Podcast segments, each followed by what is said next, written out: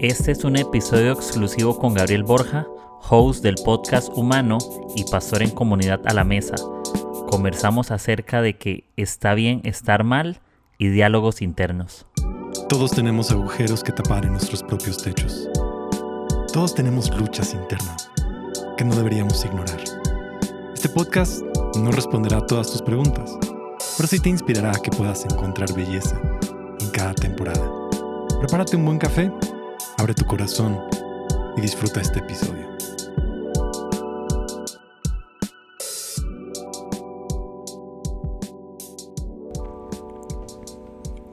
Hey amigos, ¿qué tal están? Espero que estén súper bien. Bienvenidos a mi podcast Agujeros en el Techo. Y este es el episodio 133. Ya, ya llevamos, ya cumplimos tres años en, en mayo y, y, como siempre les digo, gracias por, por escucharme, por ser fieles, por estar ahí presentes, eh, por animarme. Y no siempre ha sido fácil, como siempre lo digo, pero me emociona poder estar aquí un día más, aprendiendo juntos, compartiendo algo que, que he aprendido en el camino. Eh, no lo sé todo ni soy perfecto, pero y me emociona mucho esta conversación porque aquí estoy con, con Gabriel, Gabriel Borja, lo tuve en un episodio, brother, te tuve en el 2020. Eh, Wow. Grabamos, se llamaba, no me acuerdo qué, qué mes, pero grabamos un tema que se llamaba Soledad Atemporal. Ujú. Hablamos de soledad ese tiempo, brother, y, y gracias por estar por segunda vez aquí en el, en el podcast. ¿Y cómo vas? ¿Cómo va todo? Bien, pues primero gracias por reinvitarme. Eso siempre es, es buena señal cuando puedes estar una segunda ocasión. Y, y felicidades, ya más de 100 episodios es, es, un- es- habla de constancia, de trabajo, es mucha planeación. Eh, y, y qué bueno, qué bueno que sigues. Y bien, ha sido una, una semana interesante con varios retos, ¿no? Este, teniendo, intentando sacarle un pasaporte a, a nuestro hijo. A veces la, la- el proceso es un poco más difícil de lo que uno espera, pero ahí vamos. ¿Y por qué avanzando difícil? con- ¿Por qué? ¿Por, ¿Por algo específico? ¿Por la edad o, algo así? Mm, Principalmente porque estamos en un proceso de adopción con, con el bebé. Entonces, em, hay siempre que el camino no es como tan claro, ¿no? Para, para ese, ese proceso. Y es algo complicado, ¿no? Llegar y sacar un pasaporte para un menor, pues es como no, no, no tan fácil a veces. eh, tienes que tener más documentaciones y papeles. Entonces, más que nada ha sido visitar, visitar, llevar documentos, llevar documentos. Y ahora tenemos un, un par de nuevas citas y esperamos que ya se, se pueda lograr. Este, y, y es parte del proceso, ¿no? A veces eh, la, la línea no es tan recta para llegar a lugares donde queremos y a veces la línea nos lleva a derecha, a izquierda y es parte de... Sí, brother. Y bueno, felicidades por eso. Felicidades Gracias. por estas cosas y esperamos que, Sí. que todo salga maravilla. Como vos decís, que no todo es lineal eh, en la vida. Creo que nada en realidad. Creo que es una ilusión óptica eso de que uno va de A a. B, literal en línea como en la escuela, pero creo que al final todo tiene, de- tiene sus declives, tiene sus malos momentos, tiene sus, sus dificultades y entonces, mi brother, gracias por, por estar. Y mira, eh, yo quiero conversar algo contigo. Por cierto, eh, Gabriel tiene un podcast que se llama Humano. Eh, primero quiero que nos cuentes de qué trata tu podcast y hacer publicidad no pagada aquí, gratuita. Entonces, que nos cuentes también para que te escuchen por ahí. El podcast em, tiene, yo creo que tres temas principales. El primero es autodescubrimiento, el poder conocernos mejor para que otras personas también nos puedan conocer y eso nos ayuda a crear mejores relaciones. También hablo sobre salud mental y cómo, cómo eh, tener una respuesta espiritual a nuestra salud mental que pudiera funcionar como un acompañamiento si llevas con un terapeuta, un psicólogo, esto pudiera también complementar. Y la tercera es eh, meditación, eh, aprender a, meditar desde la perspectiva cristiana y poder como retomar un poco las tradiciones cristianas históricas de la oración centrante y cómo meditamos. Entonces esos son los, los tres como, como temas y alrededor de esas tres cosas constantemente estoy girando y, y profundizando en esos temas. Sí, y no, y gracias por. Creo que yo honestamente, yo no sé si te lo he dicho en algún, algún episodio o en alguna conversación, pero creo que me, has inspirado mucho a, a tal vez la forma en grabar. Yo antes hacía episodios un poco más largos y yo dije, no, tal vez me gusta ir un poco más al grano, algo mucho más práctico, más como, no sé si sencillo al corazón de, de que la gente lo escuche y se sienta inspirada más, más rápidamente, ¿no? Tal vez no es que hago algún, episodios tan teológicos, tan... Tal vez no es mi estilo, pero sí me gusta algo que, que traiga ánimo, que lo escuche. Yo salgo los lunes con episodio, pero que lo puedas ver el martes o miércoles, que cuando lo escuches al momento no es algo que tengas que cumplir para poder cumplir, hacer el episodio, ¿no? Como hasta que me transforme en eso que tú dices aquí, puedo empezar a practicarlo, ¿no? Sino que del instante que lo escuchas y tomas una decisión, puedas tomar un cambio en tu vida. Entonces, brother, gracias por, por eso, porque creo que muchos de nosotros que, que grabamos y, todo eso nos hemos sentido muy inspirados y, y es de mis podcasts favoritos. Incluso la voz de, de, esta, de este podcast, de la intro, es tu voz. Entonces por ahí andas. Entonces ahí cuando escuchen este episodio, la voz que sale en la introducción es la de Gabriel, que sale en el mismo episodio. sí, sí. Entonces, demasiadas gracias por eso. Aquí de fondo tenemos el clásico se vende. Perdón, estoy en México y es lo que termina pasando. Sí. Sí, brother. Y, yo creo que, que ahora que hay muchos podcasts y todo, y eso que hablabas de, de salud mental y todo, eh, creo que son unos temas que, me, apasionan, no, no, no conozco mucho, no es que soy psicólogo ni nada, pero tal vez en la vida misma, ¿no? En conversaciones o cosas que uno ha experimentado. Yo, yo te quería hacer una pregunta justamente del, tema. Eh, hay una típica pregunta que nos podemos hacer en, esta temporada, en este tiempo, y es eh, ¿cómo, ¿cómo podemos estar bien cuando todo lo que vemos parece verse mal, ¿no? Porque eh, al final alguien con dinero podría sentirse mal y el dinero no resuelve su necesidad. O podrías tener las comodidades que buscas, pero podrías sentirte vacío, ¿no? Podrías tener todo lo que a las expectativas de alguien más te podría hacer sentir satisfecho, pero em, yo te pregunto esto a vos, ¿cómo podemos hoy como sentirnos bien aun cuando las cosas no se ven bien.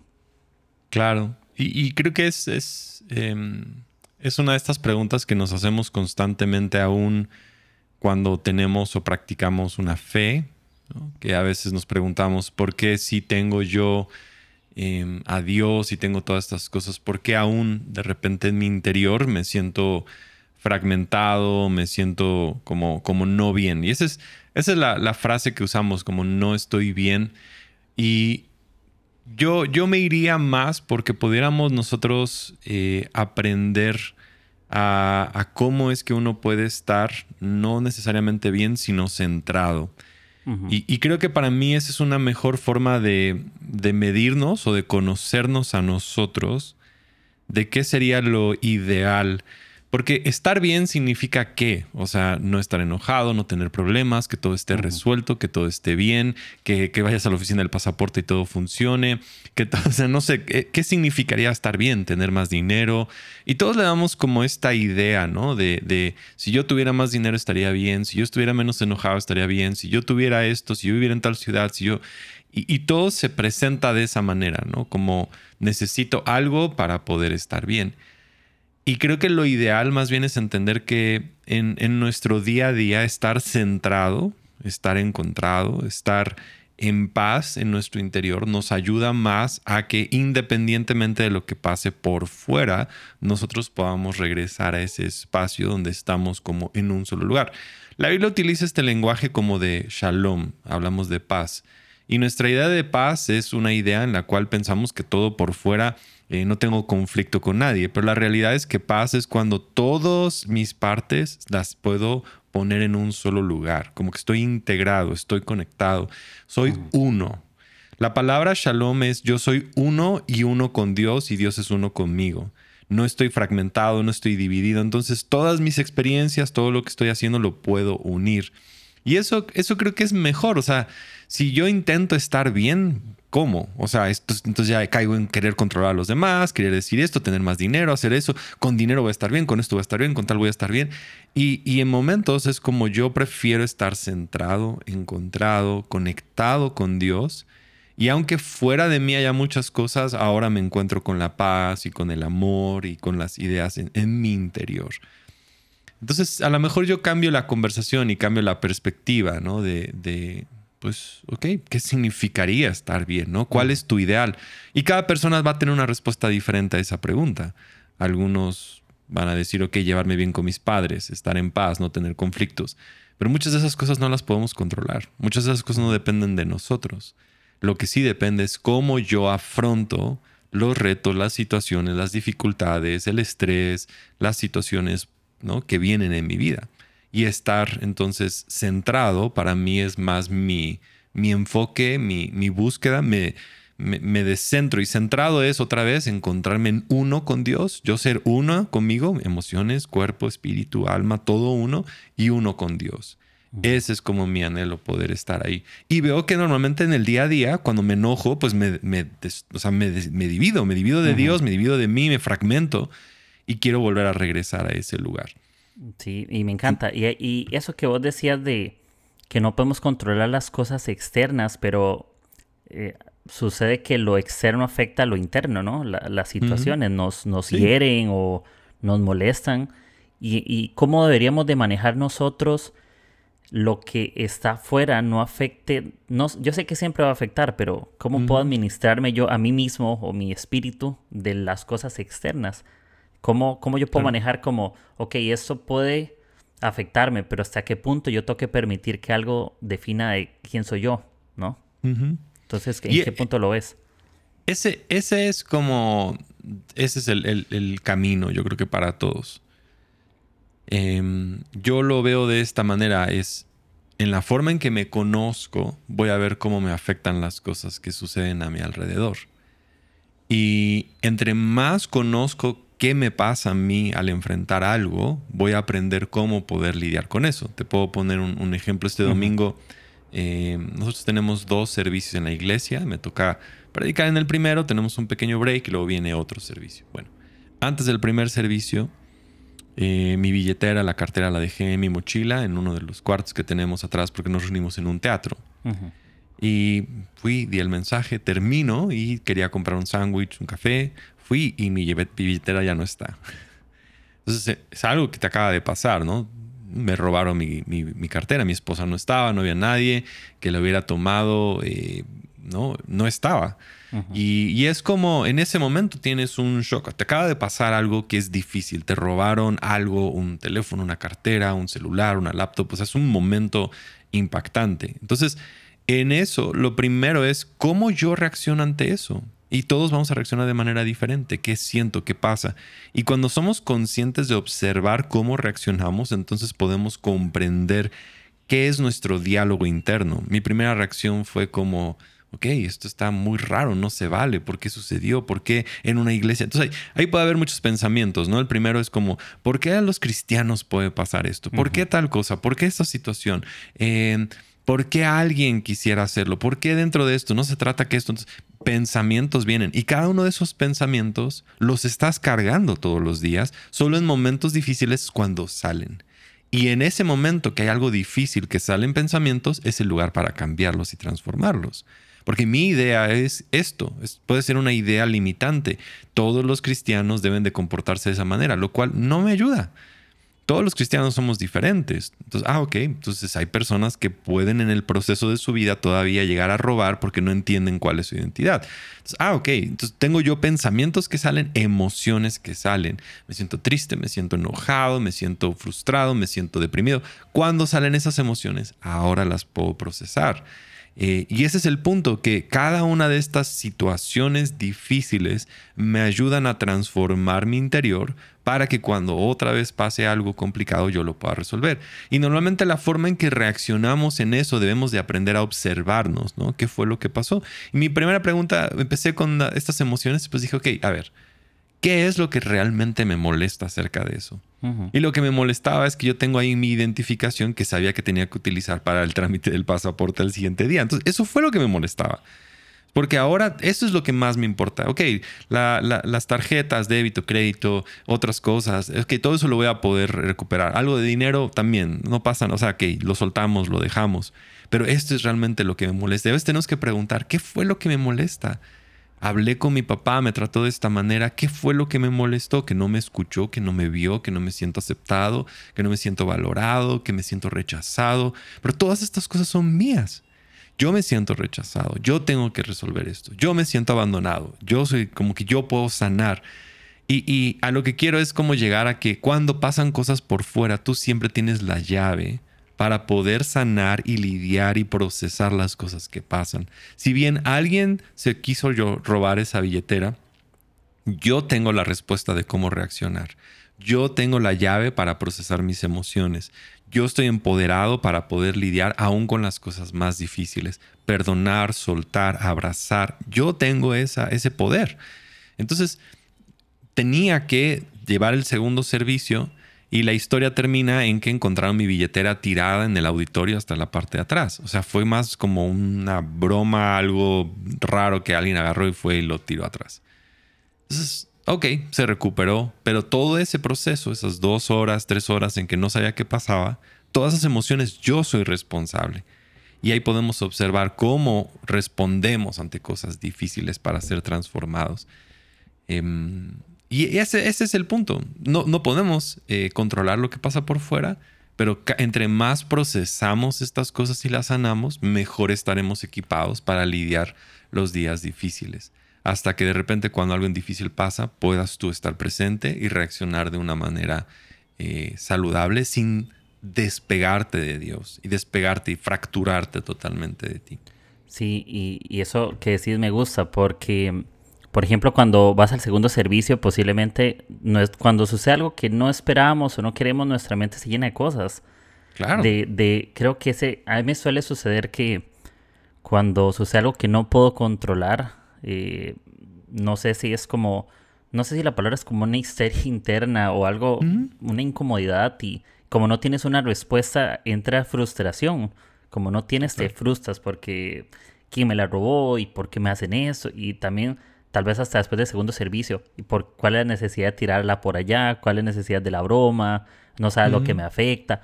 Y a veces podríamos hacer cosas que yo no siento que afecten al otro, pero podría afectarle al otro demasiado, ¿no? Que, o como las típicas bromas, ¿no? Que, que le puedes hacer a una persona y la haces en esa inocencia, o, pero la otra persona se molesta y en vez de pedir perdón, lo que hacemos es autojustificarnos, ¿no? Como, ay, tranquilo, es una broma, no te enojes.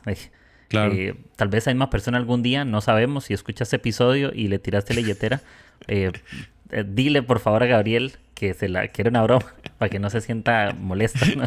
no, Dile, entonces, yo creo que, que yo, yo, me, yo me hago este tipo de preguntas con esta situación y es que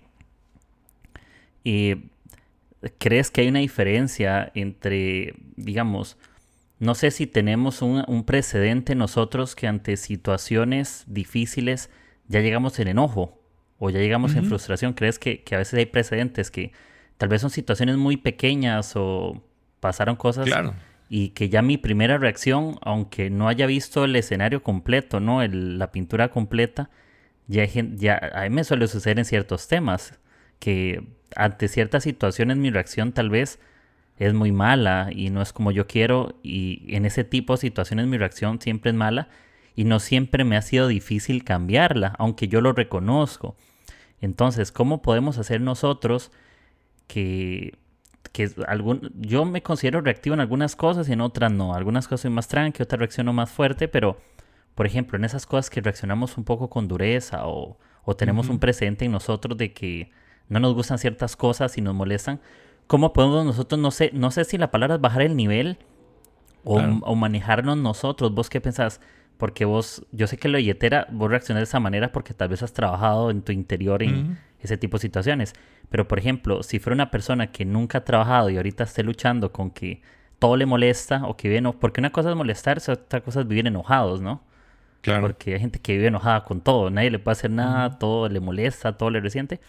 Pero ¿cómo le podemos decir a una persona ¿Cómo, cómo empezar a trabajar eso? ¿Vos, qué decís? ¿Cómo podría empezar en pasos?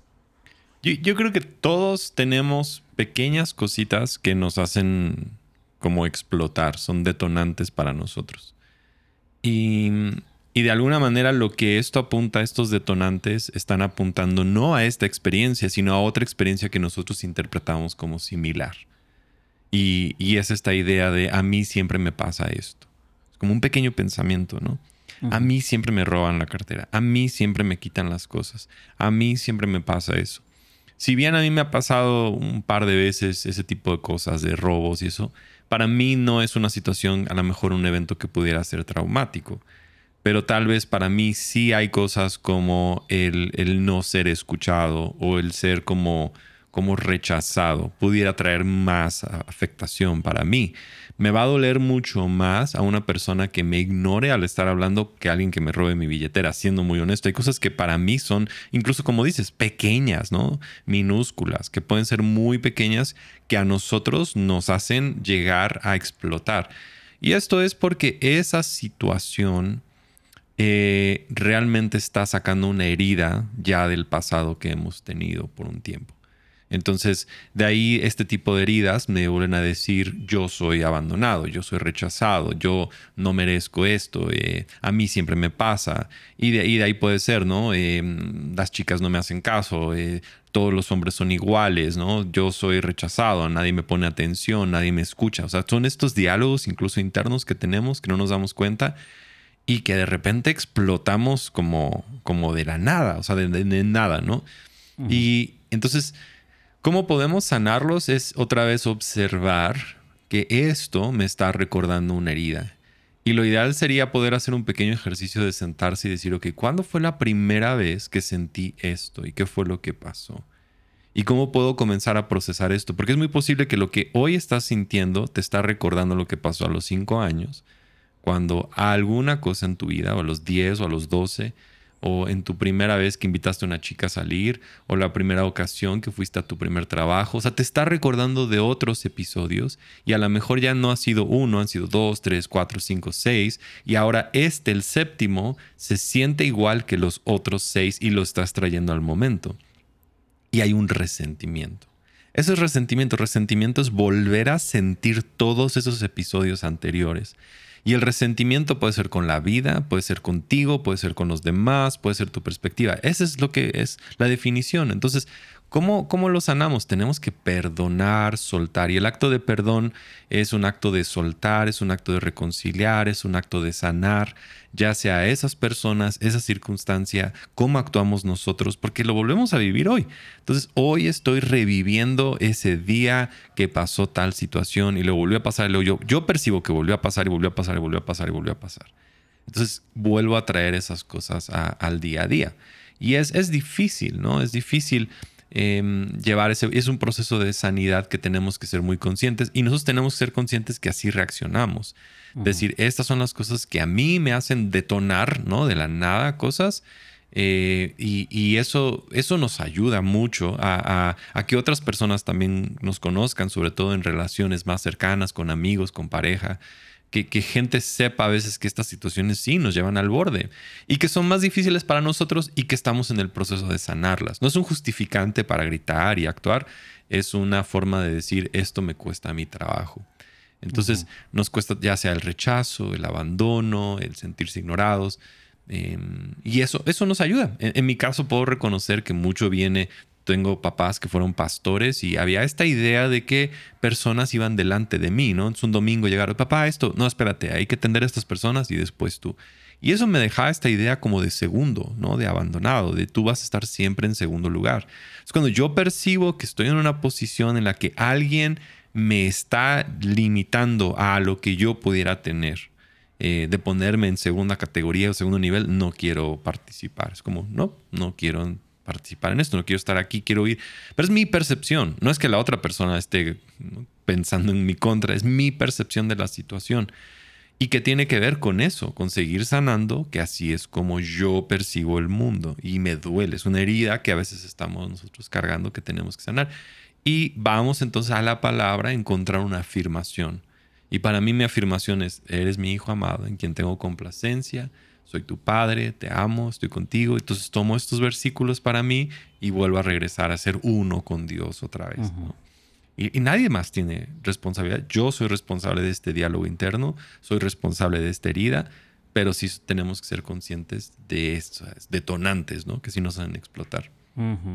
Sí, y, y, eso que vos decías, creo que en algún episodio tuyo me parece sobre, y yo lo he practicado últimamente, sobre los mantras de, tener esas palabras que te afirmen. Incluso yo estoy leyendo un libro eh, de Carlos Fraija, Justamente he estado leyendo y él habla mucho, él habla también en parte en sus mensajes de eso, de las afirmaciones. Él en sus mensajes siempre, afírmate esto, dite esto, ora esto. Incluso tiene como después de cada capítulo del libro, tiene como un código QR donde te lleva un audio específico al capítulo que hagas como una declaración interna. Me gusta muchísimo porque cierra tus ojos, estira tus pies, siéntate en el suelo, medita en eso que te voy a decir.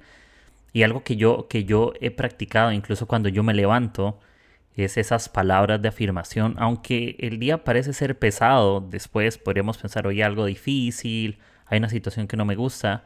Eh, esas oraciones internas que yo incluso me hago como, voy a echarle ganas, eh, tú eres bueno siempre, tú eres siempre fiel, tú siempre me cuidas.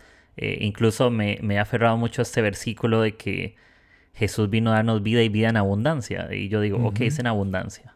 No, Dios no es un Dios mezquino, no es un Dios que me da apenitas o, o, lo, o lo necesario, ¿no? Que a veces sentimos que nos han enseñado, vive con lo necesario. No, sino Dios quiere que me vaya bien en todo, no solo en temas de iglesia, ¿no? O ministeriales, sino en tu trabajo. Yo me siento y mi mentalidad es, ok, esta es mi manta, yo voy a creer que hoy me va a ir en abundancia. Mis conversiones van a ser muy buenas, no solamente buenas.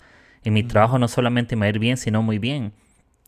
Y es algo que también me ha costado, porque en el momento que me equivoco y no cumplo eso que digo, igual me vuelvo a recordar lo que dije, ok, no importa, me lo vuelvo a repetir. No como retroceder y decir, no, qué hipócrita soy. No es eso, sino como, no, eh, mi estado original es que Dios quiere que tenga abundancia. Y no abundancia no solo habla de lo económico, sino mi vida, en mi espíritu, ¿no? Todo. Abundante en tu corazón, en tu perdón, en, ser sensible, en amar a las personas. Y, yo con eso quiero hacerte como, como esa típica pregunta que creo que te la mandé por mensaje de Instagram y es, no sé qué pensando, digo si está bien o no, pero la típica frase que dice, está bien estar mal. ¿O cómo lo ves? Porque uno podría decir, entonces estar mal está bien o tengo que aceptar estar mal, ¿no? ¿Vos cómo, vos cómo pensarías esa frase? Sí, creo que ah, la, la, frase se está ocupando mucho más en que hay días en los que tal vez no te sientes bien, estás frustrado, estás enojado, estás eh, triste, estás en una situación. Y, normalmente nuestras reacciones anteriores, incluso de repente eh, en, varios entornos, tanto en familias latinoamericanas como en la iglesia, en ocasiones es como no llores, está mal que llores, no llores, que nadie te vea llorar, como esta idea de, está mal llorar, está mal estar enojado, está mal eh, tener emociones, no muestres emociones, no muestres estas cosas. Entonces empezamos a reprimir en lugar de procesar esas cosas. Para mí la frase está diciendo, no empujes o no reprimas en el momento que tú te sientes que algo está mal dentro de ti, sino da espacio a que estas expresiones salgan y procesalas. Es mucho mejor que reprimirlas. Reprimir sería dejar de llorar cuando estás llorando, sería dejar inmediatamente estar enojado y la Biblia dice, no se ponga el sol sobre nuestro enojo. Entonces nos está diciendo, enójate, hay un espacio para el enojo, crea un espacio para eso, pero de preferencia procésalo antes de que termine el día para que no arrastres esas emociones a otro día. Entonces, para mí la frase significa que cuando vengan situaciones que tú puedas decir estoy mal, me siento triste, están pasando estas cosas, entonces eh, no las reprimas. Es, a veces hay cosas que dices, es normal sentirme de esta manera en esta situación. Entonces a veces sí está bien estar mal, o sea, está bien. Estás enojado, ok. Eh, ¿Qué fue lo que pasó? ¿No? Eh, esta situación, ok, es normal, es una respuesta normal enojarte si tú ves o pasa una situación que te corre entre tu trabajo, que pasa algo que es injusto, está bien estar así.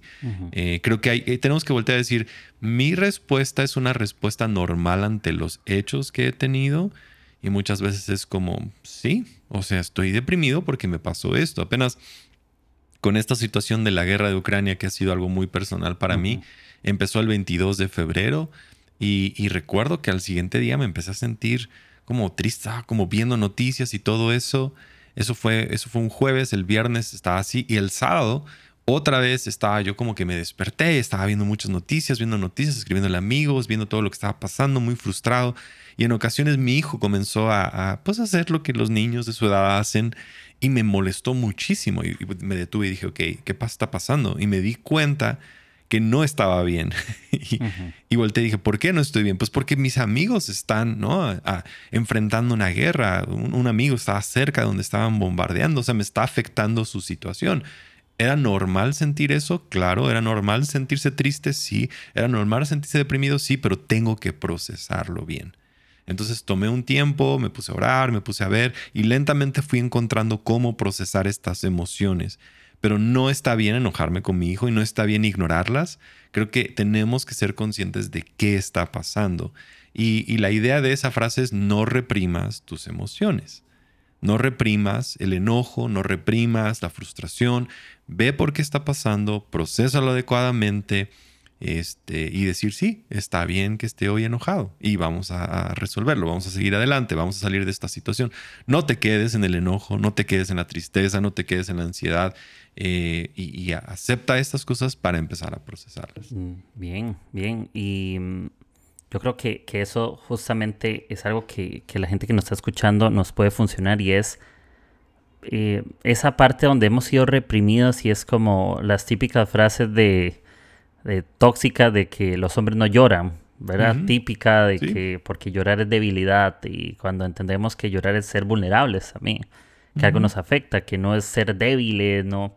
Y a, y, a, pesar de todo eso, hasta la misma Biblia dice, cuando débil soy, fuerte soy en él. Si lo quisiera de algún tema como, sí, claro. a Dios no le molesta que yo me sienta débil en una situación, si mi confianza está puesta en que Él es fuerte en mí, ¿no? De que yo digo, ok, me siento que no soy el mejor, y no sentirme avergonzado, eh, como decías con tu hijo, ¿no? De, uy, estoy reaccionando como no debo y no, y, y, y, no ignorarlo, porque podríamos terminar justificándole y decir, no, no importa, porque yo me siento de esta manera.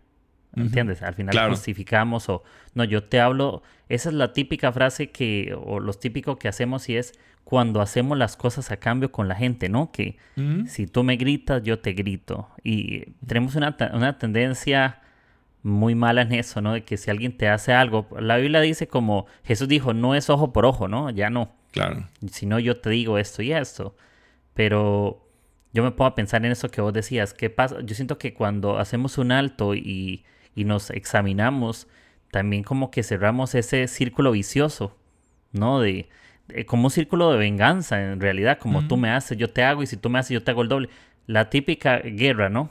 Que eso es la guerra, ¿no? Que gana hasta que el otro muera o gana hasta que pueda vencer y cuando creo que la vida no es un no es un, una competición de que si tú me haces yo te hago. Creo que también uno tiene que tener como como la humildad de, de, a veces tener un alto más allá de si alguien porque de tiene razón o no, porque yo creo que la vida no es como Gabriel tiene razón y te la doy. Porque a mí, a mí me ha pasado en algún momento de mi vida que sentimos paz cuando nos dan la razón, ¿no? Cuando la paz no tiene que ver con eso, como vos decías, lo del shalom, lo de Él es mi paz y mi paz no está en alguien, porque hay gente que no me hace nada y yo me siento ofendido. Y como vos decías, lo de, lo, de, eh, lo de la billetera, tal vez alguien lo hizo en broma, no se sabe. digamos que fue su broma, tal vez no lo hizo para ofenderte, pero tampoco vos permitiste que te ofendiera. Entonces también detuviste como ese círculo. Porque vos podrías después en el micrófono, en la prédica, en el segundo mensaje, decir, hola, miren, se han encontrado, creo que no es una buena broma. Podrías crear un ambiente donde, no sé, donde el mismo que está... en Judas de aquí. Exacto, aquí hay un Judas en esta mesa, por favor levántese, ¿verdad? Y por favor lo esperamos en la sala de bienvenida cuando termine el servicio para que vuelva la billetera. Entonces yo creo que, que muchas cosas eh, suceden con eso y hay como ese espíritu de de tú me das, yo te doy, yo te devuelvo porque tú me diste eso. Y, yo, y yo voy con este, con este punto y como pregunta, y es que a veces cuando estamos en eso nos sentimos bien cuando otros no tienen lo que yo, lo que yo quiero, ¿no? Yo te lo decía, ¿verdad? ¿Y qué pasa? ¿Cómo yo también manejo eso en mi interior? Que alguien tenga lo que yo siento que yo merezco. Vos hablas del diálogo interno en el que yo digo, no me tengo que comparar. Yo tengo un propio camino, no es lineal, no es copiarle, pero justamente en eso, ¿cómo yo hago eh, en esta vida en la que yo tengo de no ir como con esa comparación? O, o cómo vos, por ejemplo, vos como Gabriel, ¿cómo lidias cuando alguien tiene lo que siempre has querido, lo que sientes que mereces y alguien que no se esforzó porque nosotros lo justificamos, ¿verdad? Nosotros asumimos que no se esforzó, aunque no lo sabemos, solo lo decimos por, por enojo. Tal vez se esforzó mucho.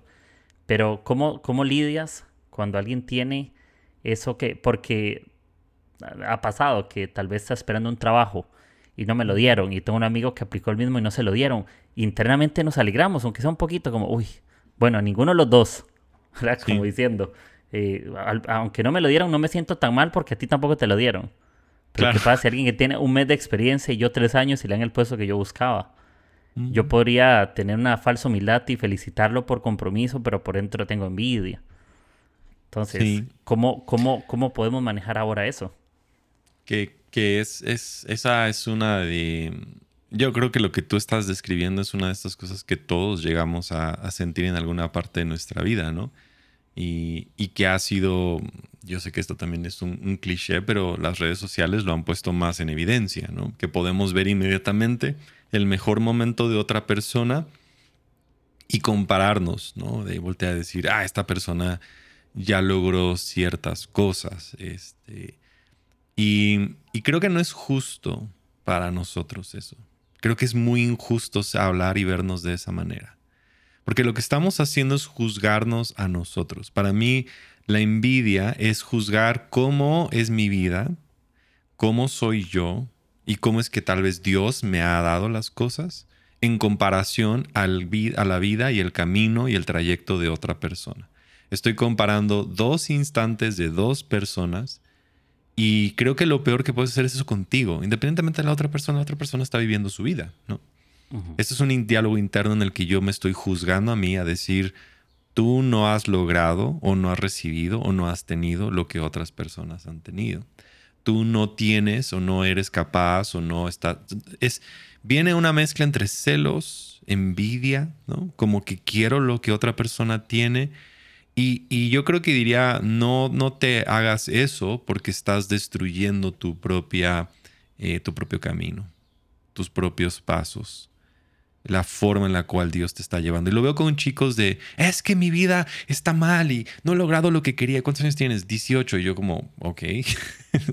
te falta. Y, estás frustrado porque tú pusiste una meta de 18. Entonces ahí hay dos cosas. Una son expectativas de lo que tú querías para ti, de la forma en que querías, que eso también es injusto. Porque tú estás poniendo una forma, una demanda sobre ti, que tu camino va a ser diferente. Entonces, creo que aquí es, nosotros tenemos que tener sueños muy grandes. Yo digo, sueña grande, sueña en conquistar el mundo, sueña en lo que tú quieras hacer. El cómo y el cuándo se lo tienes que dejar a Dios. Que el cómo llegue en el momento, que el cómo sea de una manera especial para ti y el cuándo sea en el momento en el que esto te sostenga y no te destruya. Entonces tenemos que aprender a entender que mi camino, abrazar mi camino, mi trayectoria, mi forma de hacerlo, va a ser diferente, va a ser único y es el necesario de cómo yo puedo eh, ir. A veces pensamos que no, yo ya ahorita podría tener 10 millones de dólares y lo podría manejar sin problema y no me va a corromper y no me va a destruir. Yo diría, no sé, tal vez, tal vez sí, tal vez no. Tal vez lo que ahorita tú tanto estás anhelando es, no es el momento, no es la forma, no es el camino y no somos capaces de ver. Entonces, confío yo en palabras donde dice el Señor, mis pensamientos son más altos que los tuyos, por lo tanto puedo confiar en el cómo y cuándo se lo dejo a Él. Puedo confiar en que su amor no lo puedo comprender, es más grande de lo que puedo comprender y que Él me quiere dar cosas más grandes para mí. Entonces hay un punto de confianza. Creo que eso viene en una desconfianza. Dios, ¿por qué le diste a esa persona lo que yo quiero? Hay una desconfianza y es un juicio en tu contra de yo no merezco, pienso que sí, pero ¿por qué no me lo has dado? Y no es, no es justo. Yo les puedo poner ejemplos en mi vida de, muchas de esas cosas en las cuales he sentido, ¿no? Como que esa persona tiene lo que yo tanto anhelo. Y de repente Dios lo hace en, tu, en mi vida de una manera totalmente diferente. Entonces te diría, eh, confía en Dios, en que Él lo va a hacer que Él se encargue del cómo, que Él se encargue del cuándo. No te compares con otras personas y deja que el proceso pase. Y también he observado otras veces en las que tanto quería algo que después dijo, ¿por qué quería eso? Eso era ridículo, eso no era para mí. Eso no iba conmigo, nada más compré un sueño de otra persona. Entonces hay muchos aspectos en los que pudiéramos platicar. Creo que es un tema bien, bien importante, bien profundo y que tiene muchos aspectos, las expectativas, la comparación, nuestro propio camino, nuestra propia voz, nuestro propósito, la confianza en Dios, la humildad en Dios y, y sí, dejar la envidia y la, la comparación. Comparación no, no, no, no creo que sea bueno y justo para nosotros. No, te, no, no nos tratemos tan mal de esa manera, que mis caminos son, son distintos a otra persona. Si esa persona llegó en una semana, yo llego en 10, ok, así es. Soy yo, este es mi camino, es mi experiencia, este soy yo. Y está bien ser yo también. Sí, y, y eso que, eso que vos decís de que está bien ser yo, yo, yo, yo cuando revisaba mi, mis notas, yo, yo siempre cuento que cuando tengo el, iPhone, yo siempre estoy escuchando a personas o veo una película o un podcast, escucho. Yo siempre estoy tomando notas, no sé, es mi forma que siento que Dios me habla de alguna manera o que estoy aprendiendo como... Porque yo no puedo meditar en lo que yo no escribo. Ese es como mi, mi pensamiento. No, no, no lo quiero dejar a la memoria porque muchas veces intento recordar algo que si no lo escribí no me acuerdo. No puedo apelar a, la espiritualidad de que Dios recuérdame, no. Yo siento que Dios me dice, escríbelo, eh, todo tranqui, no, la memoria no es nada espiritual, es básica. las neuronas son gratis, las puedes usar, no pasa nada. Claro. Y yo pensaba en, eso, me imaginaba un cuadro donde todos vemos las flores más lindas en el jardín ajeno, ¿no? Que te puedes asomar y y puedes ver cosas bellas y cosas que se ven bien en la vida de otros, pero no entendemos el proceso o no sabemos qué tanto se ha podado, ¿no? De que no sabemos si hace una semana estuvo seco eso, estuvo horrible, la pasó mal, pero en las redes sociales creo que todos ponen flores bonitas. Eso es, obvio. Yo no creo que nadie tenga una foto de perfil.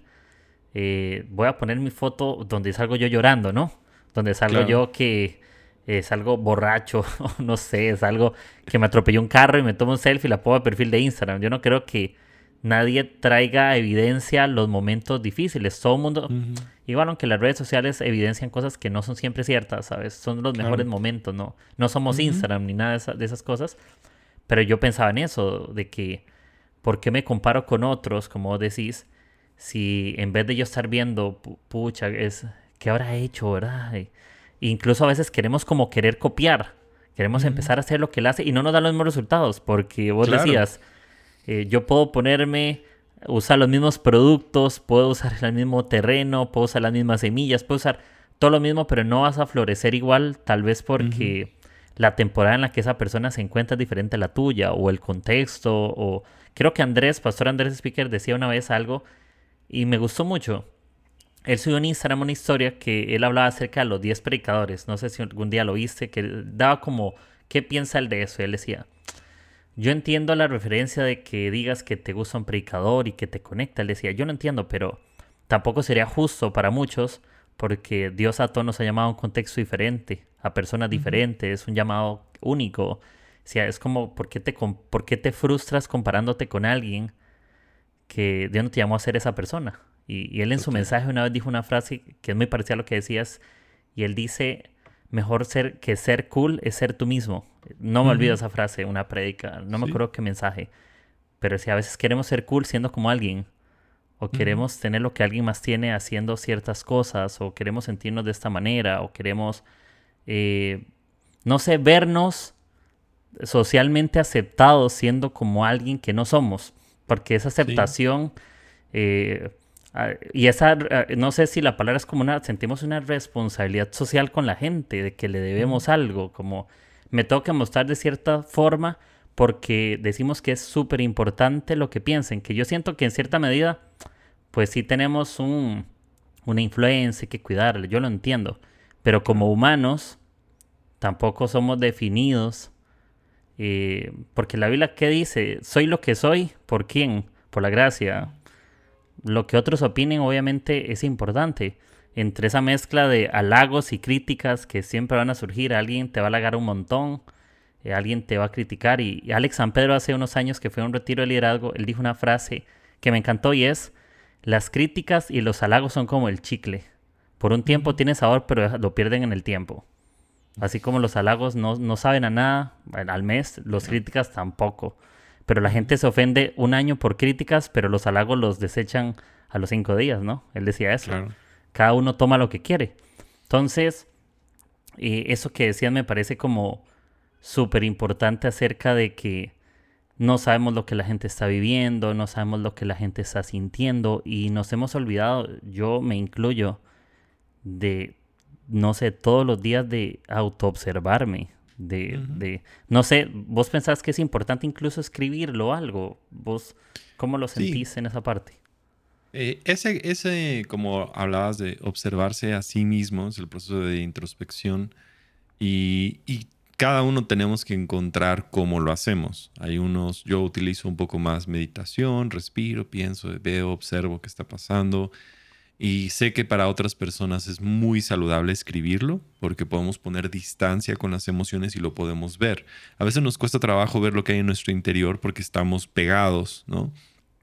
Como cara a cara, no podemos, entonces tenemos que poner un poco de distancia con nuestras emociones y escribirlo es la mejor forma de poner distancia. Entonces yo diría, ¿qué formas? Eh, meditación, em, la otra es escribirlo y la tercera sería conversar con alguien, ¿no? Eh, ir con un consejero, un amigo, alguien que pueda crear un espacio seguro donde lo puedas decir todo, lo puedas externar, lo puedas observar y lo puedas procesar.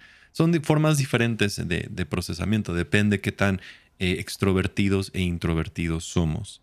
Y yo diría, practica las tres también. O sea, hay momentos en los que yo digo, yo quiero hablar con alguien. Momentos en que sí me siento a escribir y que me ha ayudado mucho. Eh, y entonces sirve, pero lo importante más bien es ese proceso de entender por qué me está afectando tanto esto.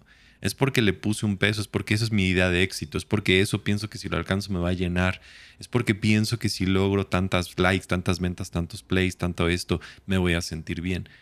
Y ahí es donde lo ponemos. Definitivo es un tema bien profundo que se, que se mezcla ¿no? en nuestra identidad que, y a final de cuentas, como dijiste, o sea, esto es por poco tiempo. O sea, aquello que tú dices que tanto a lo mejor querías merecer, ¿cuánto tiempo realmente iba a durar? O sea, durar.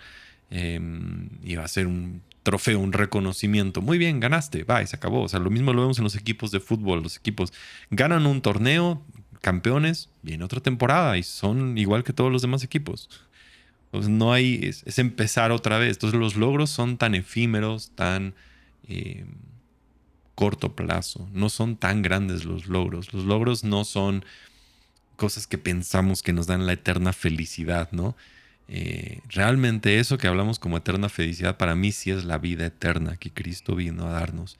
No es una vida basada en el cielo como tal, es una vida plena, como dijiste, abundante para este momento en esta tierra, en este instante.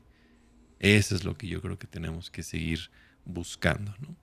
No, bro. Más bien, eh, gracias por esto. Yo sé que ese tema podría ampliarse y, muchas cosas, pero justamente, igual, cuando estoy con otra persona grabando, saco un poco más el tiempo, obviamente, porque somos dos personas y, los dos opinamos, entonces todo bien, pero me encantó este episodio. Gracias por, por sacarlo. Creo que yo siempre he pensado, yo soy el primer espectador de los episodios, yo soy la primera persona que lo escucha. Cuando yo lo edito, yo un par de, te soy honesto, no, no siempre que grabo me escucho por completo, edito algunas partecitas y todo, pero también cuando Yesai una vez lo decía, y es que cuando, cuando tú, tú grabas, también tú eres el primero en aprender sobre eso. Pues tú eres el primero que está en, en, ese, en ese momento aprendiendo, aplicando, explorando. Y también es una tarea para uno mismo que graba, decir, estoy aprendiendo. Y incluso cuando grabo con alguien más digo, uff, qué buen episodio, quiero que alguien más lo escuche. Eh, esto me, me, conectó, esto me inspiró. Y obviamente agradecerte siempre eh, que teniendo tu hijito saques el tiempo ah, de, de, grabar. Em, y brother, como les he dicho a todos, tienen que escuchar el podcast Humano, Humano sin H, por si no lo van a encontrar. Si ponen Humano con H no lo encuentran. Lo buscan en Spotify, Apple Podcast y todas las otras plataformas que nunca he escuchado, pero que existen y que alguien las debe oír. Por algo, por algo están, ¿no? De, yo, yo vi que, yo por ejemplo subo en Anchor y, y he visto que lo distribuye como en 12 plataformas y ni siquiera sé que existen. No sé si alguien nos escucha, pero si los escuchan por ahí, los saludamos donde nadie nos oye, donde solo Dios está. Todos los que están en, en Podbean, hola. Sí, hola a todos los que están por allá que no sabemos que existen, pero los saludamos igual. Y, brother, más bien gracias por, por este tiempo y esa conversación, de verdad. Lo aprecio un montón. gracias a ti, Kike, y realmente también tu, esfuerzo, tu dedicación, tu ánimo, tu, corazón. Sé que en cada uno de estos episodios das todo de ti y eso em, lo, apreciamos. O sea, es importante lo que tú das y das de ti. Y, no es fácil, ¿no? La, la, constancia que has demostrado a través de todas estas cosas y tu deseo también por crecer y aprender. Yo admiro de ti esta capacidad como, como de un alumno constante, de un discípulo, de seguir aprendiendo. Eh, porque te veo constantemente, quiero aprender, quiero aprender, quiero aprender, quiero aprender. Y eso creo que es una característica que todos podemos aprender de ti. Pues gracias, lo, aprecio mucho tus palabras y, y, gracias a todos por, por escucharnos, mucho, mucho ánimo en todo lo que pueden estar viviendo. Creo que eh, Sé que alguien necesita estas palabras en algún lugar remoto, no lo sé, pero ojalá puedas, si no has tomado nota, lo que has dicho al principio, pero devuélvete a escucharlo. Creo que es un episodio que le puedes sacar provecho, toma tus notas, medítalo, léelo en la Biblia, incluso si algo sientes que hablamos y lo puedes encontrar a la luz de la palabra, también medítalo ahí, ¿verdad? Y refuérzalo. Y pues bueno, gracias. Este fue el episodio 133 eh, y les mando un saludo, un abrazo y provecho a todos con una buena taza de café, como siempre lo decimos en la introducción por Gabriel Borja. Entonces prepárense su buena taza de café y nos escuchamos la próxima. Gracias a todos, chao, chao.